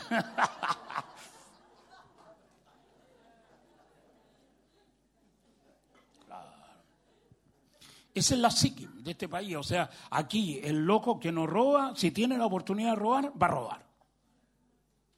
Que es lo que nosotros vemos en estos desmanes. Cualquiera diría, esta gente está robando porque tiene hambre. Había un loco que se quería comer un refrigerador, lo vi en, en un video. No sé, ese tipo debe tener unos dientes terribles, hermano, para destrozar el fierro. Pero. Y otro un plasma, mira, distintos apetitos tenían estos desgraciados. Bueno, e- es así esta cosa. Es el alma, es, la cultura, es la tradición, es, es la historia. Hemos vivido en medio de fascinerosos, irrespetuosos de la ley. Si el tipo puede robar, roba. Eso fue lo que he visto en los supermercados en Estados Unidos. Un letrero vergonzoso. Que decía eso, vengo de Chile, claro que sí. Y los tipos antes de entrar al supermercado te amarran las manos con una esposa, ¿viste? Para asegurarse de que no vayas a chorear algo. Pero eh, el, el currículum que tenemos en el mundo es de ladrones. ¿Y, y qué te digo? De España, ¿a cuántos chilenos han deportado los españoles para acá? Por ladrones. Por tipos que afanan a la salida de los bancos, por los tipos que se especializan en robar reloj Longines, que los mandan para acá, y a, lo- a las sabandijas que tienen de cómplice acá las venden en el mercado negro, relojes muy valiosos. Ese tipo de cosas, tanta gente. Entonces, por eso cuando, cuando un evangélico se hace evangélico, como ustedes, es como dice la Biblia, la Biblia es clara, ¿sabéis lo que dice el apóstol? Que cuando habla de la verdadera conversión dice, el que, el que antes robaba, ahora no robe más. Así dice el texto canónico. Es una cuestión de praxis. Vos venías al Evangelio y eres ladrón, tenés que trabajar ahora. Y a- a- eh, la gente cuando roba, lo- eh, he conocido ladrones por las entrevistas que, veo en la tele, los, los tipos roban y hablan de trabajar, o sea, el trabajo de ellos robar. Un día yo estaba predicando en una cárcel allá en Iquique y le di a la palabra, ¿viste? Y había una persona que estaba presa, naturalmente, y me dice, pastor, me, me interesó su sermón, la forma que tiene de, de ver esta cuestión social. Pero me dijo, quiero aportarle algo, por ahí le sirve a su prédica. Me dijo, en el mundo hay dos tipos de personas, los giles y los vivos. Así. El tipo estaba preso por ladrón, lógico. Están los giles y los vivos. Y yo pregunté, ¿y quiénes son los giles? Usted, pues, me dijo. Y los otros que están afuera. trabajando como imbéciles, rompiéndose el lomo, y después vamos nosotros, los vivos, y les robamos todo lo que produjeron.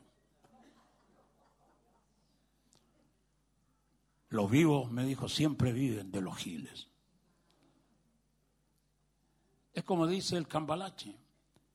El que no llora no mama y el que no afana, el que no roba, es un gil. Y así, vos trabajáis, te rompí el lomo, pagáis tus impuestos hasta por una marraqueta, una yuya que te comí. Y estos otros evaden impuestos. Hay una gran tienda aquí en Chile que le perdonaron más de 21 mil millones de pesos chilenos en impuestos. Porque los tipos dijeron esta cuestión la echamos a andar de vuelta, porque era una empresa quebrada que tenía como 3.500 trabajadores. Y el gobierno les perdonó la deuda para que pusieran en marcha la empresa. Y vos si no pagáis el impuesto del IVA del mes pasado, te secan cobrándote impuestos sobre impuestos. Entonces, la gente protesta, hay injusticia, hay dolor, hay angustia, hay miseria, hay diferencia. Hay gente que gana muy poco dinero, con tremendos gastos, hermano. La gente protesta, se queja. Eh, nosotros, como evangélicos, sabemos que Dios provee, esa es la diferencia. Nosotros tenemos esperanza, porque hay cosas en la palabra que te sustentan. Tú sabés que este país es injusto y que hay un montón de locos injustos, que está lleno de ladrones, tanto elegantes como miserables, tipos de cultura y tipos que jamás fueron a la escuela. Pero la palabra de Dios te sustenta. Esa palabra tremenda que te dice esta frase, por ejemplo, que es la fuerza que nos inspira para vivir. Joven fui y me he vuelto viejo y no he visto justo desamparado ni que su simiente mendigue el pan. Yo no estoy afligido por los 30 pesos que subieron la tarifa del metro, porque sé que el Dios que provee la vida va a proveer los 30 miserables pesos para pagarle esas sabandijas que administran el metro. Esa cuestión no me quita el sueño, porque el Dios que dio ayer dará hoy y seguirá dando mañana. No dependemos de las políticas de asistencia o, o- o- o los bonos o, las cosas que puede regalar un gobierno como este. Dependemos de Dios. Lo nuestro es eso. Somos distintos, somos diferentes. Dependemos de Dios. No nos vamos a morir de hambre, nunca. Y nunca faltará el pan sobre nuestra mesa y nunca faltará la bendición de Dios sobre nuestra familia. Nuestros hijos no serán mendigos, nuestras hijas no mendigarán el pan, nunca. Porque la promesa de Dios permanece para siempre. Ah, bendito Dios. Y en medio de la soledad Dios levanta una mesa de banquete delante de los que nos afligen y nos angustian. Amén. Y la palabra te remacha con fuerza. Ciertamente el bien y la misericordia me seguirán todos los días de mi vida y en la casa del Señor para siempre viviré. La nación tiene esos tres elementos, espíritu, alma y cuerpo. El cuerpo es la sociedad, es el linaje, es el pueblo, es la raza, es la chusma. Así dijo Arturo Alessandri, dos veces presidente de este país. Mientras más conozco a la gente, más quiero a mi perro. Presidente de. Ese loco nos conocía bien. ¿Qué diría ahora Arturo Alessandri con todo este vandalismo? Le hace un monumento de oro al perro. Porque el perro de- del león de Tarapacá está embalsamado allá en el Museo de Historia Natural en Santiago. Así que si algún día vaya a Santiago tenéis que ir a ver el perro del presidente. ¿Por qué? Porque ese fue el mejor amigo del presidente. Y toda la gente que votó por él después lo traicionaron, lo derrocaron, lo sacaron del gobierno. Qué terrible. Este, este país nuestro es un país de locos muy ingratos. Cuando les dais algo para comer, los locos te apoyan. Se acabaron eh, lo- eh, los donativos y te mandan a poner el lomo para trabajar, entonces hay que derrocar al gobierno. Los países progresan con el trabajo de la gente. Y es cierto que hay injusticia. Por eso cuando nosotros enfrentamos esta cosa desde el punto de vista de la palabra de Dios, a la gente nuestra, a la gente de nuestras comunidades evangélicas, los llevamos a, a que no se unan a las protestas, sino que se unan a Cristo, se unan a la palabra. Respeten la autoridad, tengan respeto por el orden. Cierto que sí. Y que la gente trabaje en su empresa. Vos sois un tipo de iglesia, no podía andar quemando la industria en la que estáis trabajando. Mal agradecido. Mal nacido. Vi a unos locos meterse a la empresa Kaiser allá en Santiago. Vi los cadáveres calcinados adentro de la empresa, porque ese tipo de video no te los presenta la tele. Una cuestión triste, triste. Gente que entran a un lugar donde hay gente que han tenido su trabajo y los agarra, los agarra justamente el, incendio. Es una cuestión penosa. Ese es el cuerpo, esa es la raza de este país nuestro. Te lo confirmo como lo dije, eh, como vi los avisos en Estados Unidos. Un país de gente que roba. Esa cuestión no puede ser en una nación como la nuestra. Y ustedes que vienen a una iglesia como esta y los locos que están escuchando por televisión o por radio, usted es una persona evangélica, usted no puede ser ladrón en su empresa ni en este país. Aprenda a pagar sus impuestos, viva como ciudadano honorable. Si va a Santiago, no evada el San Santiago, pague el pasaje, cara dura. Este país es un país de ladrones y aparte de eso un país de rameras y de prostitutas. Yo a veces me he enfrentado muy duro con la gente. Hay un video nuestro que se llama Pastor Ernesto Silva, Plaza de Lota. No sabéis cómo nos agarramos con la gente ahí, la gente del pueblo, los locos pasando por la calle y yo gritando unas barbaridades espantosas. Claro que me premuní de cuatro matones, unos locos grandotes, ¿viste? porque sabía la podría que se venía, entonces dije, muchachos, aquí está cuestión barder en esta predica. Y efectivamente la gente se vino contra mí tratando de agredirme. Pero aparecieron los matones y le dieron paliza a todos los negros. Eso es bueno, voy a tener que hacer como los pastores de la iglesia grande de Santiago, ¿viste? Tienen tiene unos, guardianes de discotecas, así, adiestrados para paliar Chile. Entonces, porque la palabra a la gente la molesta, la molesta. Y este país nuestro tiene ese problema. Entonces, vivimos en una nación que necesita ser reconducida por el camino hacia el Señor. La iglesia es sal y es luz. Cuando, cuando los justos faltan, cuando los justos faltan, entonces eh, se produce el desbalance. En Sodoma, por ejemplo, había, necesitábamos diez justos para salvar Sodoma. Habían cuatro nomás. Y sinceramente de los cuatro, incluido los de sus mujeres y las dos crías que tenían, no hacía uno bueno. Los cuatro eran malos. Pero como no había, algo es algo, dijo el diablo, eh, entonces contaron cuatro, pero la verdad es que con los cuatro no hacía uno. Por eso perece Sodoma, si no estaría hasta el día de hoy. Si hubieran habido diez justos en Sodoma, la ciudad hubiera sobrevivido. Año 586 antes de Cristo, ciudad de Jerusalén. La ciudad es destruida, pero Dios dijo antes de la destrucción, busquen un hombre en la ciudad de Jerusalén, indaguen diligentemente por sus plazas a ver si halláis un hombre, que busque la verdad y haga la justicia. Y si halláis a un hombre con esas características, dice el Señor, yo perdonaré la ciudad. Los ángeles buscaron hasta por debajo de las piedras y no encontraron un solo loco que valga la pena. La razón por la que perecen los países como los nuestros es porque no hay suficiente gente justa. La pregunta hoy, tratando de, de aterrizar justamente esta temática, es preguntar qué tantos justos tenemos, incluso dentro de esta asamblea. ¿Quién se considera realmente justo? Va a decir, Señor, yo soy parte de los diez de lo que se llama en tenis los top ten, los diez mejores. Algunos de nosotros tendría que decirle esta noche, Señor, yo valgo la pena. Valí la pena que Cristo venga desde los eternos cielos a dar y a derramar su vida y su sangre por mí. Yo valgo la pena. Eso. ¿Te gustaría decirle eso a Dios? Es lo que nosotros tenemos que decirle. Señor, yo valgo la pena. Yo valgo la sangre del Hijo de Dios. Yo valgo el sacrificio de Cristo. Yo valgo. Eso. Ser gente honesta, ser gente limpia, ser gente transparente, ser gente que lleva la presencia de Cristo brillando y latiendo en sus almas. Este es el tiempo. Las naciones se corrompen por una cantidad enorme de situaciones que se dan.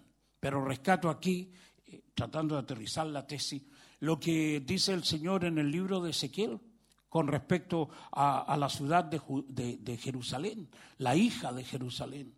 Le dice, tú te pareces a tu hermana Sodoma. Mira con quién la compara.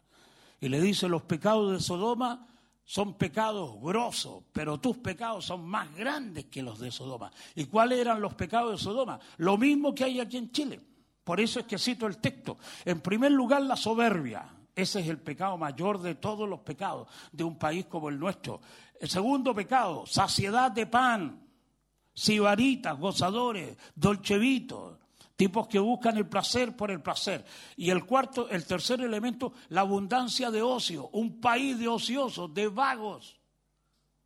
Y la cuarta situación con la que acusa la Biblia a tipos como nosotros es que no visibilizamos, no vimos, no quisimos ver realmente al prójimo afligido y menesteroso.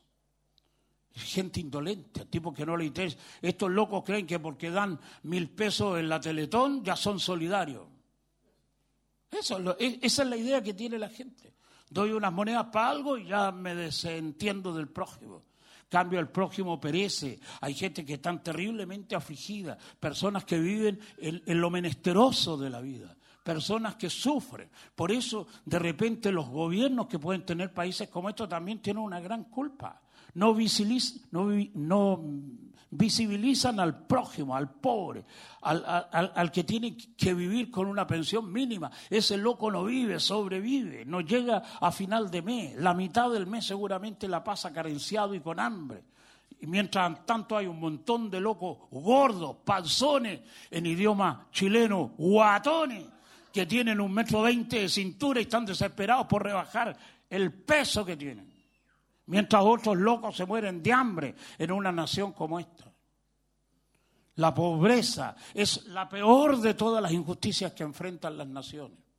Por eso este tipo de cuestiones que nos golpean profundamente como país es una cuestión terrible y que nos duele mucho.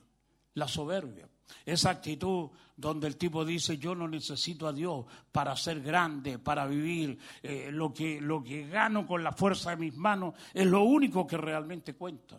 El tipo que va a la iglesia y no ama a Dios, ese tipo de gente que no se humilla delante de Dios para reconocer su grandeza, tipos que no reconocen que lo que tienen viene de parte de la mano de Dios solo por su gran misericordia.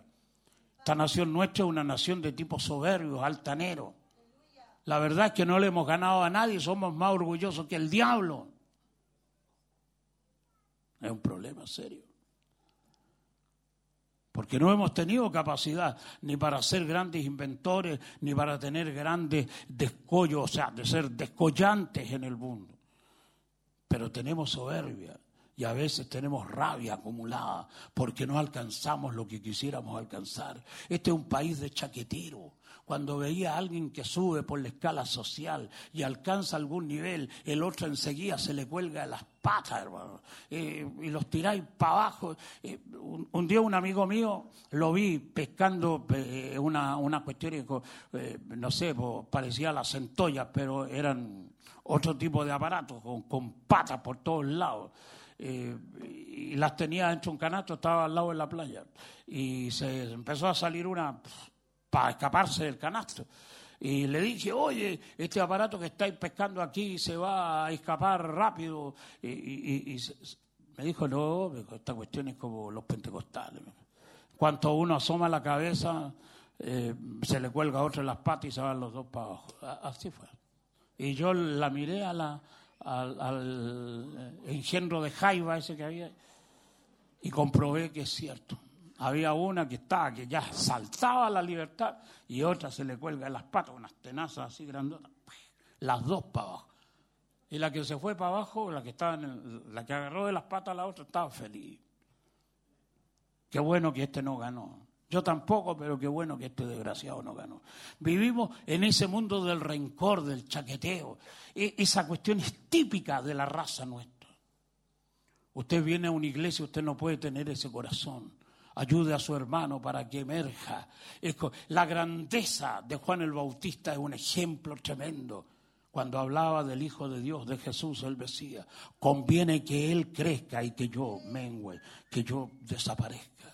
Esa es la grandeza de los hombres de Dios. Estamos aquí para que se pongan sobre nuestros hombros aquellos que alcanzarán mayores alturas que nosotros. No estamos aquí para cerrucharle el piso a nadie. No estamos aquí para ser envidiosos. Estamos aquí para impulsar a las nuevas generaciones a la conquista del mañana. La saciedad de pan. Cuando la gente tiene abundancia de pan, desprecia todo. Que es la actitud que yo de repente veo con respecto a los inmigrantes en este país. Estaba una cantidad enorme de veces en Arique, en Iquique, junto con la Erika. Hemos recorrido esos lugares y vemos gente inmigrante la manera como los tratan. Al otro porque es boliviano, peruano. Eh, estos otros se quedan gringos porque, porque tienen la tez más blanca y desprecian a todo aquel que tenga una, una piel un poco más, más oscura. Entonces te tratan de alacalufe, de, no sé, de pehuenche. Eh, hay mucha discriminación, esa cuestión es mala. Saciedad de pan, tipo que les ha ido mejor en la vida, se creen la muerte, desprecian al mundo, no reconocen la necesidad de su prójimo. Hay una abundancia de ocio, hay plata para traer los cantantes que antes no querían venir a un país pobre como este. Pero de repente empezaron a venir hasta los VGs, esos viejos locos de los de los Kiss, unos tipos que los veíais solamente en las portadas de los diarios, después aterrizando por acá en Chilito, reuniendo centenares, miles de locos que querían verlo.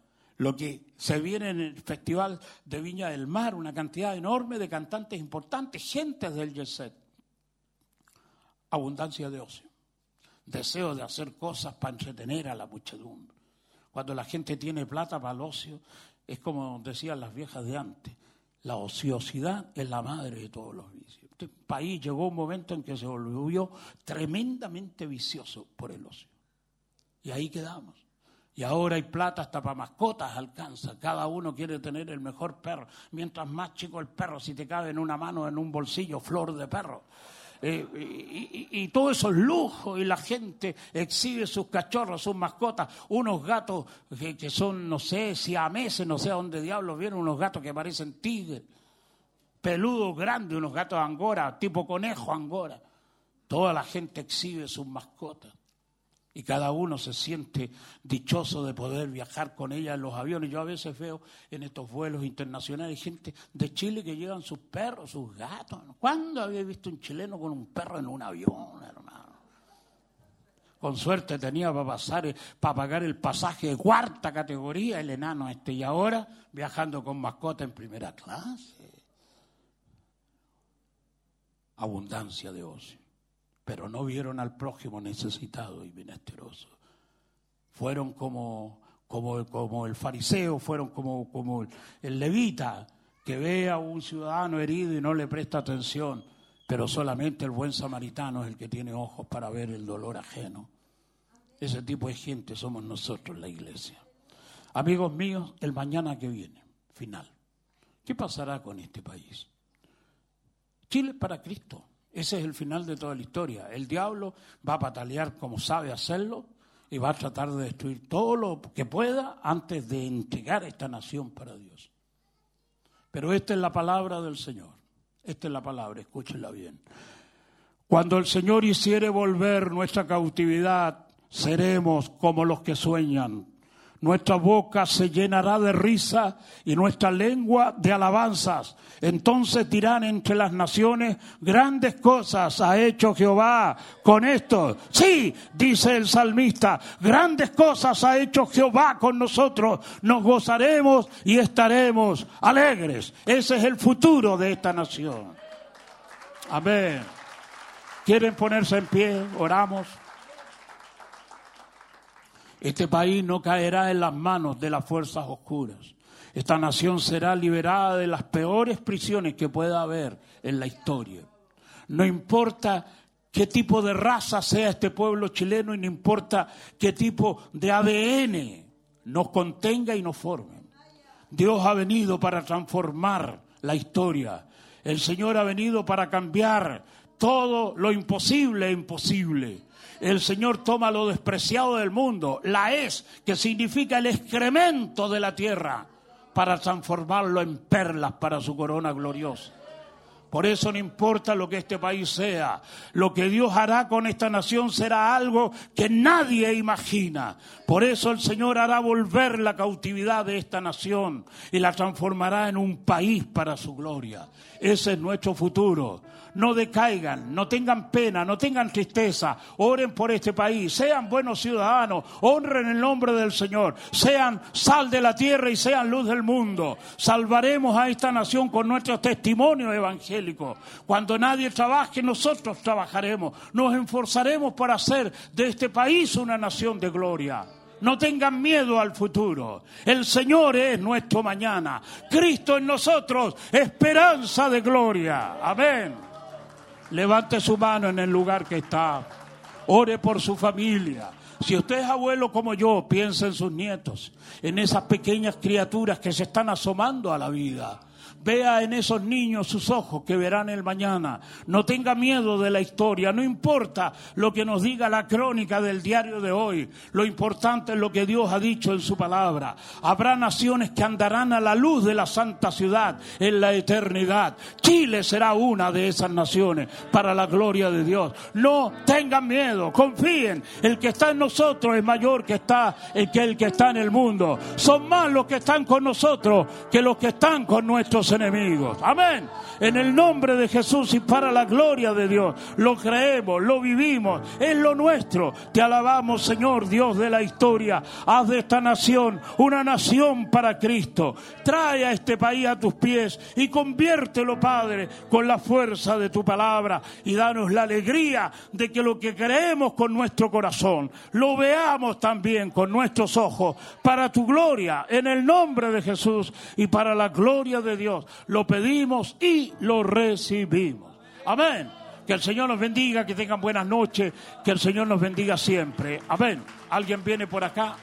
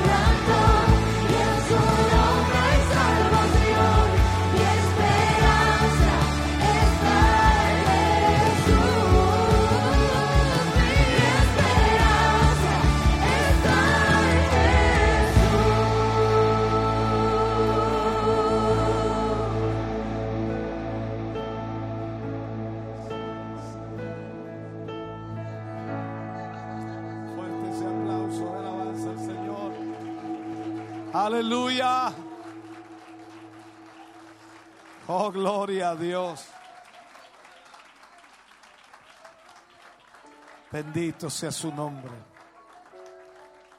Gloria a su nombre. Aleluya. Puede sentarse, Dios le bendiga. Agradecemos al Señor. Gloria a nuestro Dios. Ya estamos de vuelta junto a ustedes después de este hermoso tema.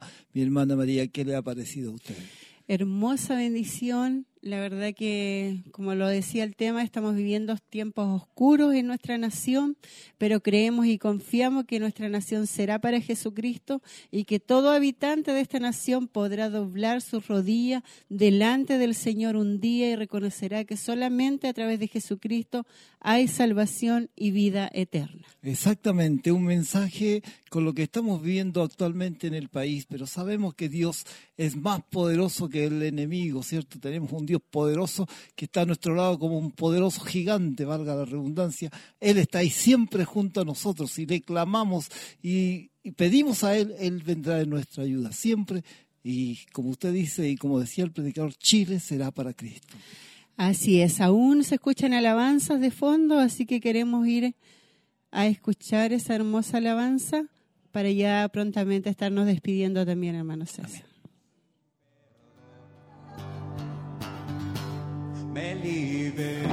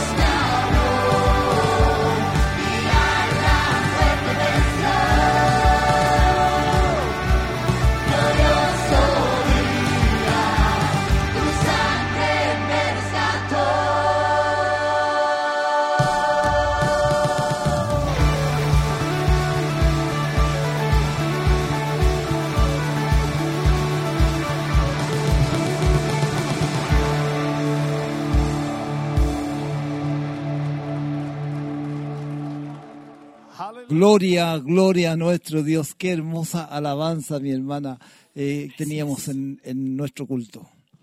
Así es, hermano. Eh, ya nos vamos a estar despidiendo. Le recordamos que el día sábado tenemos culto de, eh, de gracia a las 19 horas y el día domingo de 9.30 tenemos RCN Invita y a contar de las 10 de la mañana nuestro culto de celebración. Lo cual les invitamos para que ustedes participen junto a nosotros. Y vamos a orar a nuestro Dios, agradecer todo lo que nos ha hablado en esta tarde. ¿Qué le parece, hermano? Amén.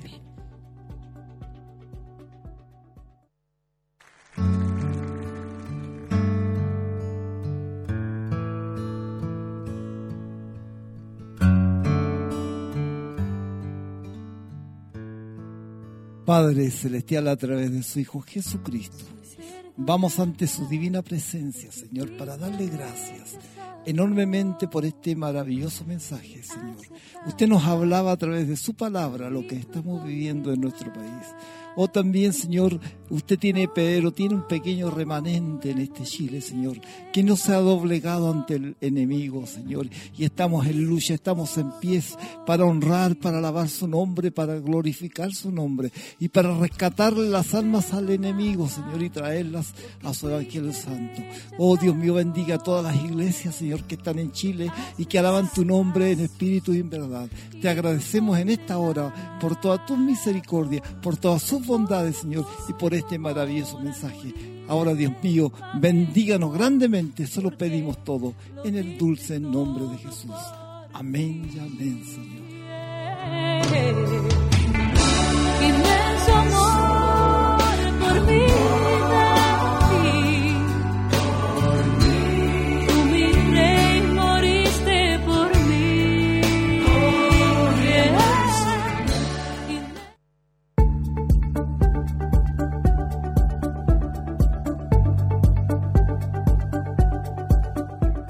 Gloria a Dios. Y de esta forma, herma- hermana María, empezamos a despedirnos. ¿Qué le parece? Así es, el Señor bendiga a todos nuestros hermanos, eh, gracias por sus saludos, bendiciones para ustedes también y ya yo también me estoy despidiendo. Muchas gracias por eh, podernos acompañar también en este día. Agradecemos a todos los hermanos que estuvieron en sintonía y a quienes hicieron posible todas estas transmisiones. Mi hermana Tracy que estuvo en los controles, mi hermano eh, Luis acá en televisión y así muchos hermanos que estuvieron trabajando, los hermanos camarógrafos, los hermanos que estaban en los cables, todo un equipo que hizo posible que ustedes disfrutaran esta hermosa transmisión. Les deseamos muchas bendiciones, que el Señor les bendiga y nos estamos viendo el día sábado si el Señor lo permite.